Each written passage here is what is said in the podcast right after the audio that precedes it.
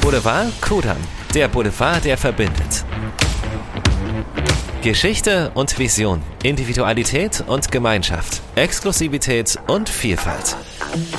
Um das international bekannte Shoppingquartier ranken sich unzählige Geschichten. Einige davon erzählen Ihnen die Menschen vor Ort im Boulevard Kudam Podcast und geben dem Ort der Orte ein neues Gesicht. Inspirierend, prachtvoll, offen.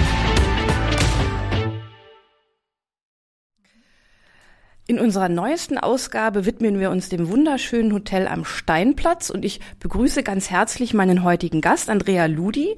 Sie ist die Direktorin von diesem wunderbaren, geschichtsträchtigen Haus. Ähm, liebe Frau Ludi, herzlich willkommen in unserem Podcast und ich muss natürlich auch sagen, vielen Dank, dass Sie uns hier in diesem wunderbaren Ort äh, begrüßen. Hallo und herzlichen Dank für die Einladung zum Gespräch und dass Sie hierher gekommen sind. Das freut mich natürlich total und freue mich jetzt auf die nächsten Minuten zusammen. Ja, ich denke, die meisten Berliner werden das Hotel natürlich äh, kennen, weil es ist schon wirklich sehr, sehr lang hier ähm, am Steinplatz. Ähm, es ist wirklich ein sehr geschichtsträchtiges Haus. Würde mich sehr freuen, wenn Sie vielleicht ein bisschen was zur wechselhaften Geschichte dieses Hotels erzählen können. Das können wir in der Tat. Wir sind jetzt nun schon seit über 100 Jahren hier am Platz.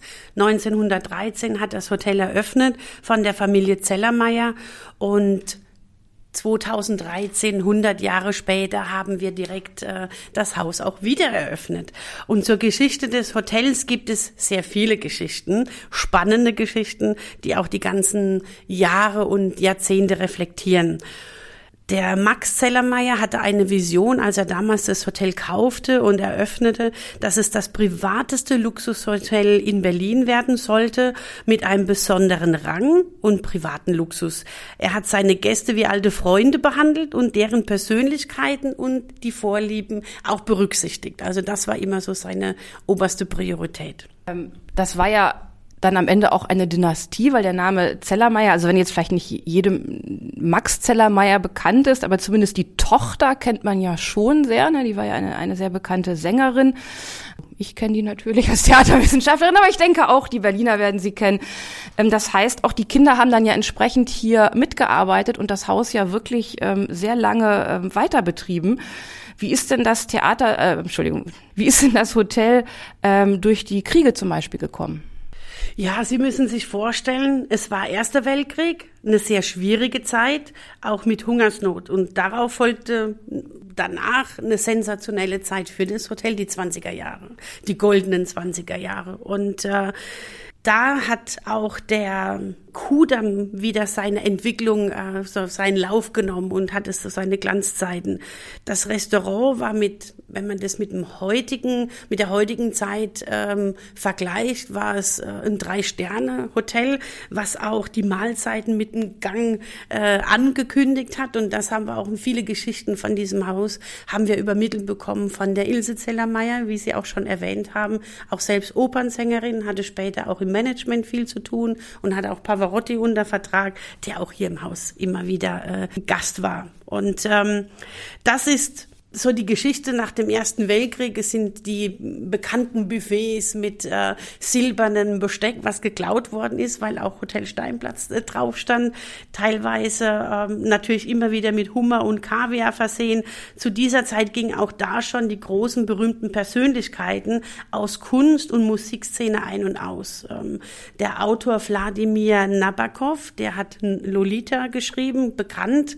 Ähm, der Geiger Yehudin Menuhin hat als kleiner Junge im Innenhof Geige geübt und Pimpon gespielt mit Ilse Zellermeier. Die junge Greta Gabor war hier und Marlene Dietrich hatte hier Stammsitz im Hotel. Also es sind schon bewegte Zeiten. Zweiter Weltkrieg hatte natürlich Auswirkungen, völlig klar. Ne? Also auch da musste das Hotel natürlich irgendwann schließen, wie so viele Gebäude hier ähm, in Berlin. Die Kinder sind aber zurückgekommen, habe ich gelesen. Der Sohn Heinz Zellermeier, also der Sohn von Max Zellermeier, hat es dann 45 wieder eröffnet. Und dann ist ja, glaube ich, etwas fast schon legendäres äh, passiert. Äh, 1949. Ähm, wollen Sie da vielleicht mal kurz drauf eingehen, weil das hatte ja Auswirkungen.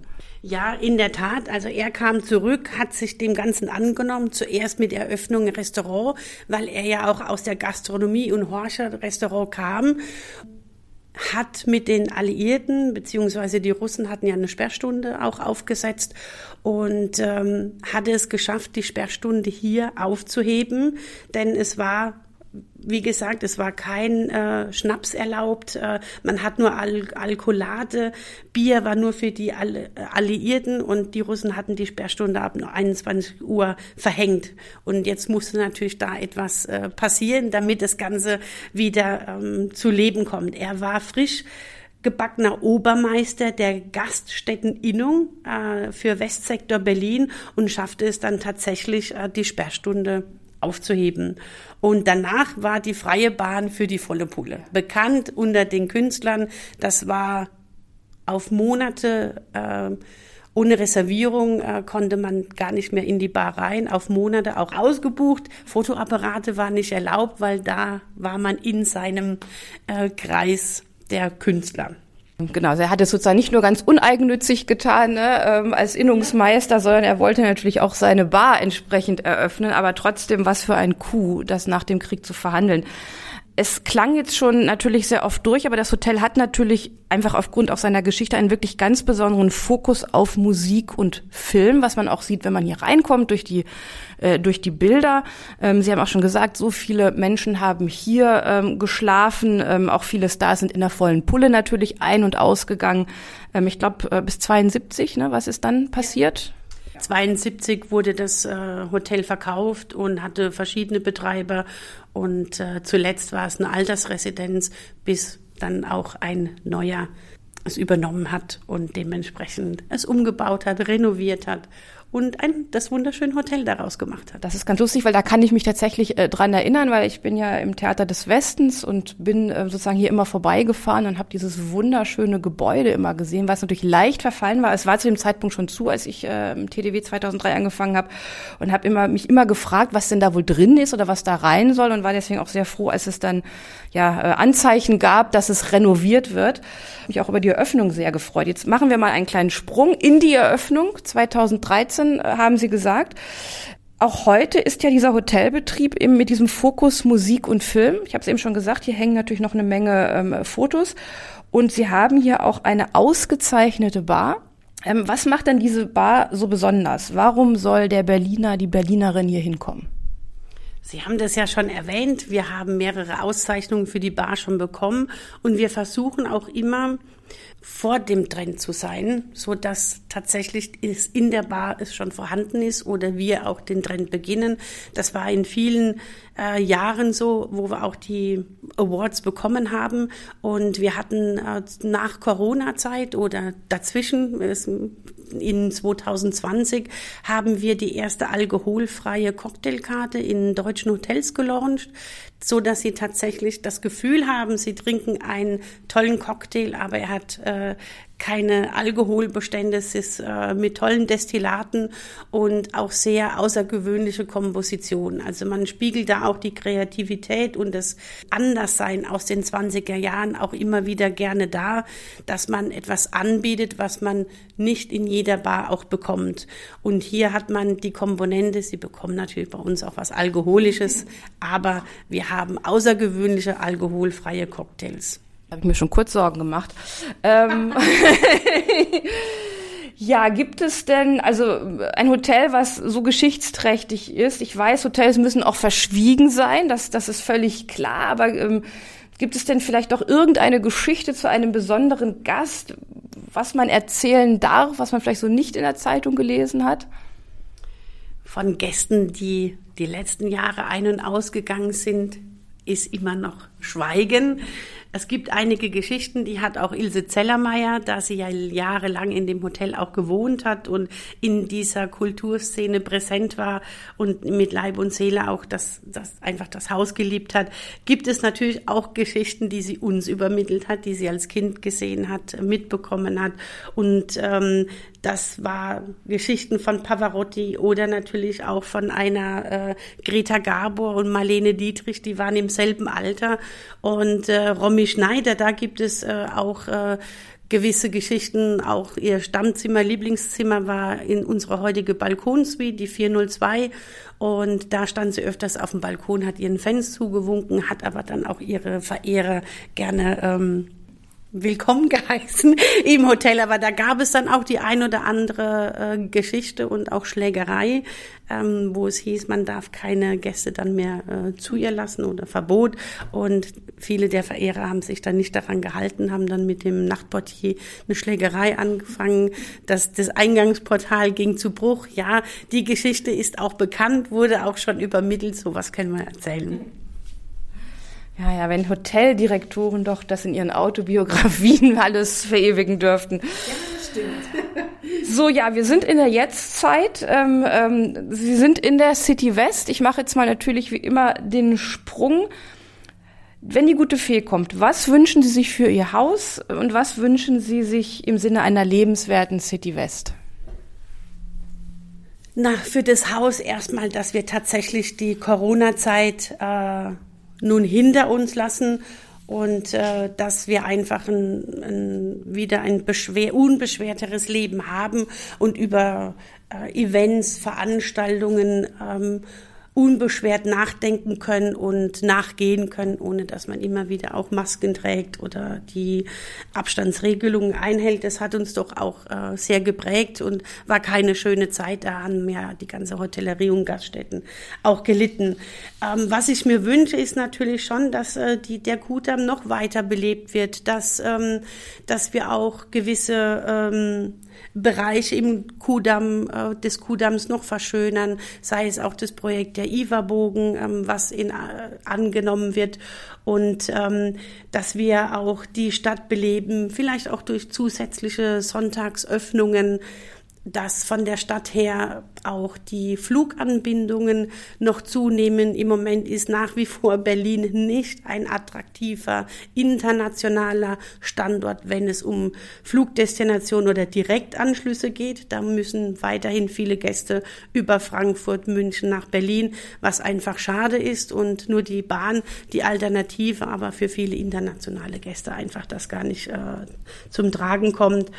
Und ähm, in vielen Dingen einfach auch die, wir haben den tollen Steinplatz vor, vorm Haus, der wurde auch die letzten Jahre über schon äh, toll neu gestaltet.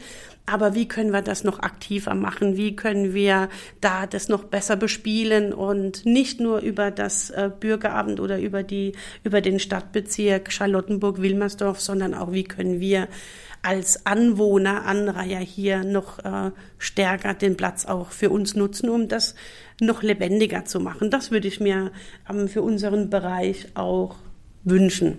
Das ist doch ein schönes Schlusswort. Ja, liebe Freunde, vielen Dank für das wirklich sehr interessante Gespräch. Und ähm, ja, dann bleibt es mir nur noch, liebe Berlinerinnen, liebe Berliner, einen Appell an Sie zu richten. Falls Sie noch nicht hier waren, kommen Sie auf jeden Fall. Gucken Sie sich das wunderschöne Hotel an. Äh, man kann hier sehr gut essen. Wir haben es schon gehört. Sie können sowohl eine ginlose als auch eine ginhaltige Karte ähm, in der Bar genießen. Und was die Frau Lundi uns bisher sogar noch verschwiegen hat, es gibt ja ein ganz tolles Spa mit einem Rooftop. Ähm, auch das kann man von außen natürlich äh, buchen. Man muss jetzt kein Hotelgast sein. Ähm, also wirklich, es lohnt sich auf jeden Fall, hier hinzukommen. Liebe Frau Ludi, Ludi, Entschuldigung. Liebe Frau Ludi, vielen Dank für das Gespräch. Super, vielen Dank, Frau Pier. Da bedanke ich mich, dass ich die Möglichkeit hatte, mit Ihnen äh, heute über mein Haus, über unser Schmuckstück zu sprechen. Und ja, man darf uns jederzeit besuchen, sei es in der Bar oder sei es im Restaurant mit Business Lunch oder Abendessen, Veranstaltungen, unseren Spa auch äh, gerne besuchen. Und ähm, wir bieten auch über das Steinplatzquartier auch äh, teilweise Touren durchs Hotel an. Wir haben auch QR-Codes, äh, die wir nun entwickeln, die man auch dann das Hotel entdecken kann mit ein, mit einer Auswahl an Geschichten, die auch zu dem Hotel gehören, sei es die Bar, sei es im Restaurant oder im Hotel an sich. Also wer mal vorbeikommt, gerne auch mal reinschauen und auch einen QR-Code abscannen und schauen, was genau sich in diesem Raum verbirgt. Und ich nehme an, das findet man dann auf ihrer Website, ne? Autograph Collection oder wenn ich einfach nur Google Hotel am Steinplatz lande, ich natürlich bei Ihnen und kann das alles auch nochmal nachlesen. Genau. Ja, auch auf unserer, auf unserer eigenen Website äh, www.boulevard-kudam.de finden Sie natürlich äh, Fotos äh, vom Hotel am Steinplatz. Und ja, damit sind wir auch schon am Ende von unserem heutigen Podcast angelangt.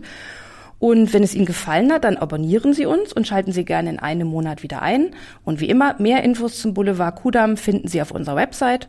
Und damit verabschiede ich mich für heute. Bis zum nächsten Mal in der City West.